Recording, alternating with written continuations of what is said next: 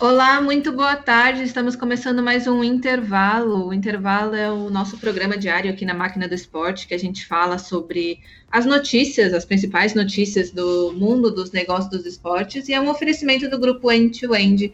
Hoje estou aqui com o Eric Betting de novo. Oi, Eric, tudo bem com você? Olá, Mariana, tudo bem e você? Tudo bem também. Temos novidades sobre o, o prêmio, né? Vai sair daqui a pouquinho. Prêmio Máquina do Esporte a partir das 19 horas do ar. A gente tinha falado que seria ontem, que seria ontem, queria que seria ontem, mas tivemos contratempos e aí com isso é, é, nosso Prêmio Máquina do Esporte irá ao ar agora 19 horas ao vivo no canal da Máquina no YouTube, ao vivo gravado, né? Porque a gente gravou ontem, não deu para ir ao vivo ontem. E aí com isso a gente entrou, entra hoje com a premiação da indústria esportiva brasileira. Você poderá acompanhar todos os detalhes ali no YouTube da máquina e no site da máquina. Assim que os prêmios forem saindo, vamos publicando também as reportagens e tudo mais. Então, confiram, assistam e divirtam-se. Isso aí. É, Eric, ontem a gente comentou um pouquinho né, da, da, da, reunião que os clubes iam ter sobre a Liga Nova e a reunião aconteceu, né? A reunião aconteceu e deu mais um passinho adiante para a gente ter a, a, a, realmente a Liga dos Clubes formada. Foi dado um prazo de 90 dias, criado uma comissão de clubes para que se discuta o, a formatação da liga. Então, como vai ser, quais são os seus princípios, qual vai ser o modelo de governança. É, é um momento agora que os clubes vão estudar propostas vindas de fora, né, de outras empresas, para então definir como será feita essa essa essa essa gestão, se a gente pode dizer assim, da liga. O certo é que a liga vai representar os interesses comerciais das séries A e B do Campeonato Brasileiro.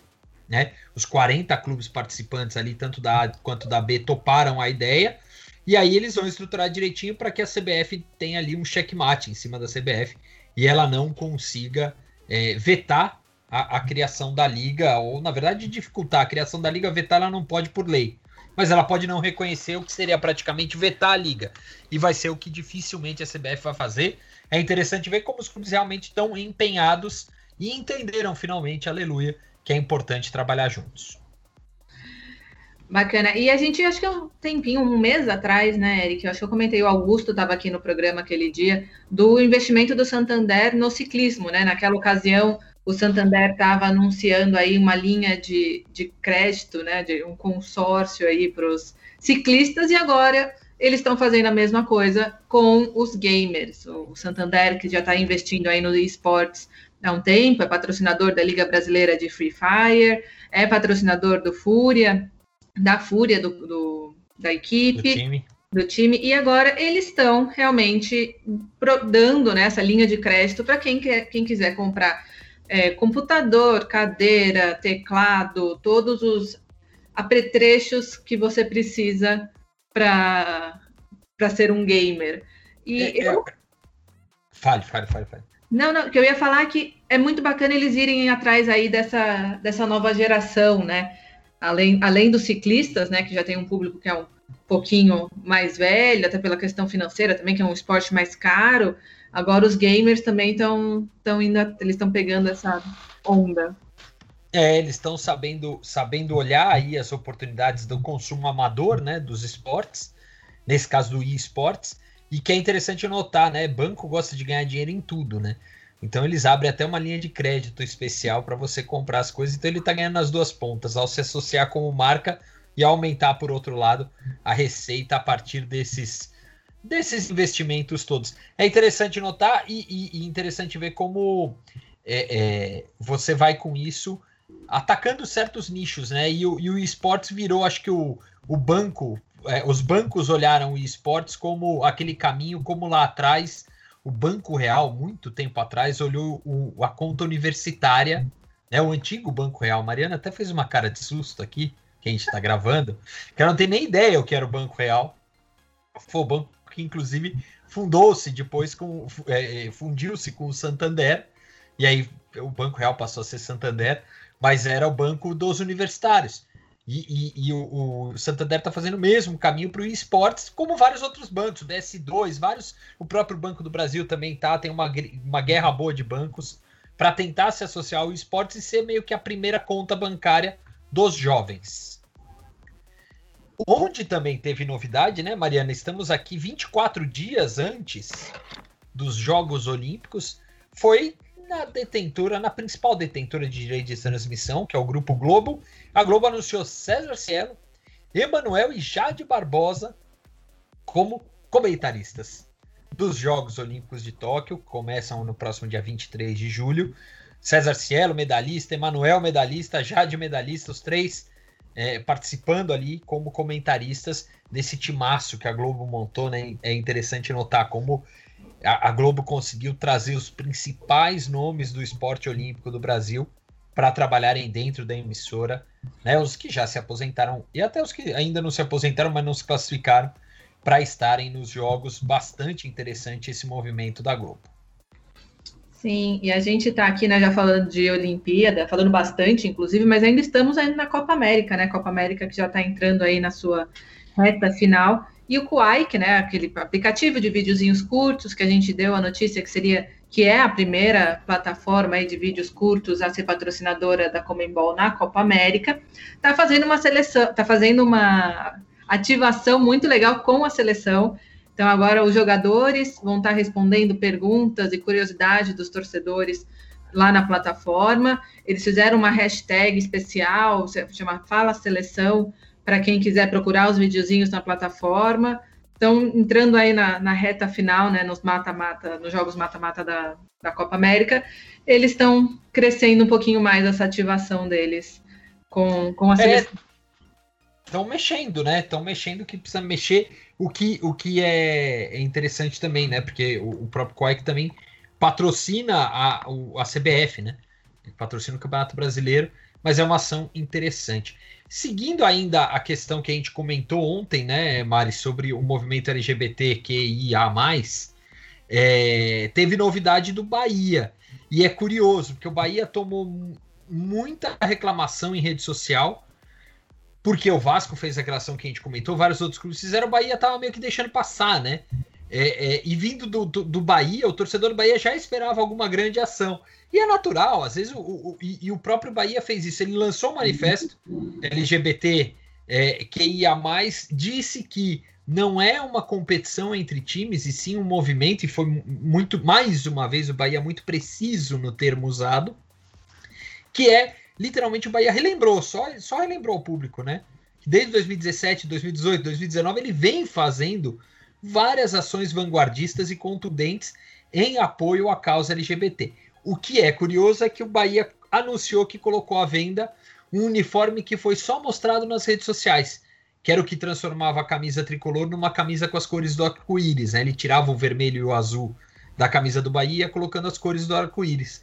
E aí é muito legal porque, é, é, como o Bahia é, o próprio produtor do uniforme, né, ele tem essa liberdade para fazer isso.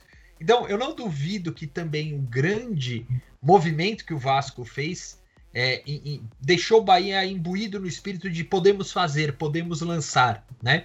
É, e, e, enfim, eu acho que quem ganha é todo mundo com essa história, né?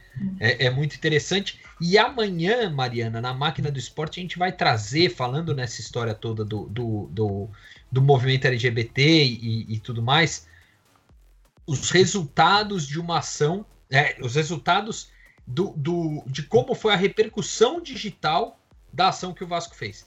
Então amanhã na máquina a gente vai trazer essa matéria, uma, um levantamento feito pela Armatori, do querido Fernando Fleury, nosso colunista, que passou para a gente os dados. A gente vai trazer amanhã direitinho na máquina, então, esses dados de como, é, de que forma foi o impacto, que é interessante a gente notar comentários positivos e negativos em cima da ação do Vasco.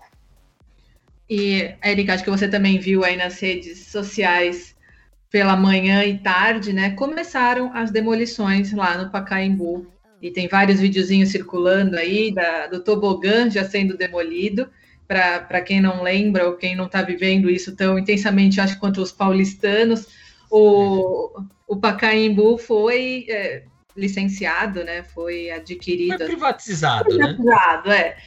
é. por uma, uma empresa e a, o plano da empresa é justamente criar um espaço de eventos, né? E para tudo isso eles vão ter que demolir o tobogã, que viu aí muitas partidas importantes para muito, muito clube, muitos clubes. E é uma obra gigantesca, né? Vamos, vamos, teremos muitos anos ainda de obras no Pacaembu, mas pelo menos saiu do papel, né? Que eu acho que atualmente já é uma grande coisa. Finalmente estão começando a obra no Pacaembu. É, o, o, o pessoal saudosista reclama do fim do tobogã, né? É, e eu, até um comentário que eu fiz para o blog da máquina na, na ESPN. Ele foi ao ar agora, agora há pouco. É, os mais saudosistas vão falar da concha acústica que existia no Pacaembu.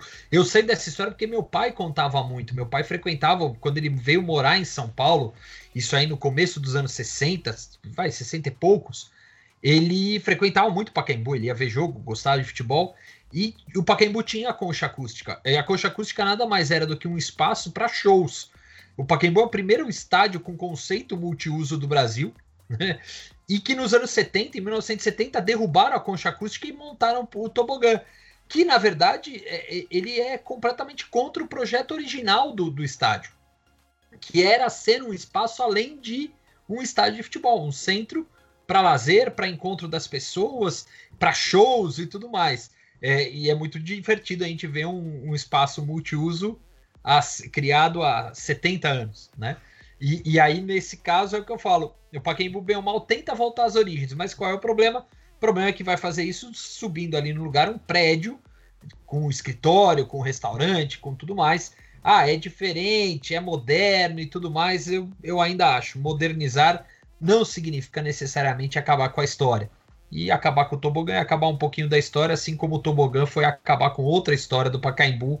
Acho que todo mundo tem um pouco de direito de reclamar dessa história. E, logicamente, num estádio que é, o futebol não é a principal razão de ser, porque não tem um time jogando no Pacaembu, ele vai ter que ter acordo com o Santos, vai buscar os outros para jogar, ele vai precisar viver de uma arena multiuso. Ou, na verdade, ele vai precisar viver do, do aluguel do escritório lá no, no, prédio ao lado. É uma pena, né? Porque a gente que trabalha com esporte gostaria de ver um estádio como o Pacaembu sendo mantido pelo esporte em si. Falando um pouquinho de arenas, tem novidade do YouTube, né? O YouTube fechou o primeiro é, acordo de naming rights da história. Vai ser com um espaço também, um, vai chamar YouTube Theater, né? O teatro YouTube, lá na Califórnia. É, é um, vai ser um espaço gigantesco, vai é para games, vai ter congressos, premiações, qualquer tipo de evento vai ser lá dentro, né? Califórnia, que aí não, não faltam espaços assim, mas que o YouTube está investindo a primeira vez comprando os direitos do, de utilizar os naming rights, que é, é, é legal que faz a conexão com o esporte, né? Porque os donos dessa arena, o grupo detentor dessa arena, são os donos dos Rams, se não me engano, e é com quem o Google, né, que é a empresa mãe, da, tem é, parceria e é responsável por toda a parte de cloud deles, de serviços de nuvem, que também vai ser uma, um grande diferencial dessa arena, que vai ser super tecnológica, super moderna, é, com toda a tecnologia de ponta que o YouTube pode trazer. Mas Muito. interessante. Interessante. Interessante. É. E, e até, e até tem relação direta com o que a gente estava falando do Pacaembu, porque o, o, estádio do Pacaembu está tentando vender os naming rights dessa sessão que vai ficar no lugar do tobogã. Né? É, é, é, o que eles esperam e é o que o YouTube olhou como negócio ali. Né? É, é pegar não o estádio em si, mas pegar ali é, a área de, de, de lazer, que tem muito mais evento, muito mais coisa para você falar. Ainda no mercado americano, Mari, notícia que chamou bastante atenção hoje pela manhã, né? NBA conseguiu uma marca histórica de receita de patrocínio, 1 bilhão e, e 600 milhões, né? 1 bilhão e 460 milhões, né? 460 milhões, se não me falhou, me falhou um pouco a memória, mas não muito.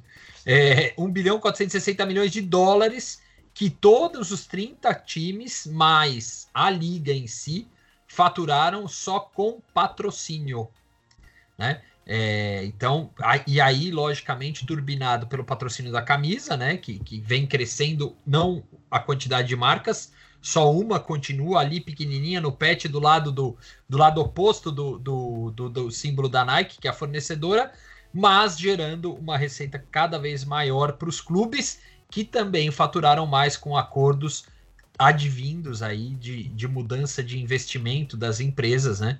Que pararam de botar tanto dinheiro em evento e, e tudo mais e foram buscar alternativas de mídia. E aí, com isso, estão fechando com a NBA, fechando vários acordos e com isso, essa receita recorde em ano pandêmico, Mariana. Sim, e, e um pouquinho com o que a gente falou ontem dos Lakers, né, que também atingiu 5 bilhões aí de valores de marca, valor do clube, porque também todos esses valores estão crescendo assim exponencialmente. Então uma coisa está levando a outra e os clubes estão cada vez mais valorizados e a liga também no geral. Bom, Eric, acho que por hoje é isso, né? Amanhã teremos o sem falta o, o especial aqui do, dos prêmios da máquina com, com vossa presença também. Sim, então, senhora. Estarei então, amanhã aqui e quem ainda não viu, veja lá no nosso YouTube o Prêmio Máquina do Esporte, trazendo os grandes vencedores da nossa indústria. Obrigado, Mari. Boa Obrigado noite. Até amanhã. Beijo, até amanhã.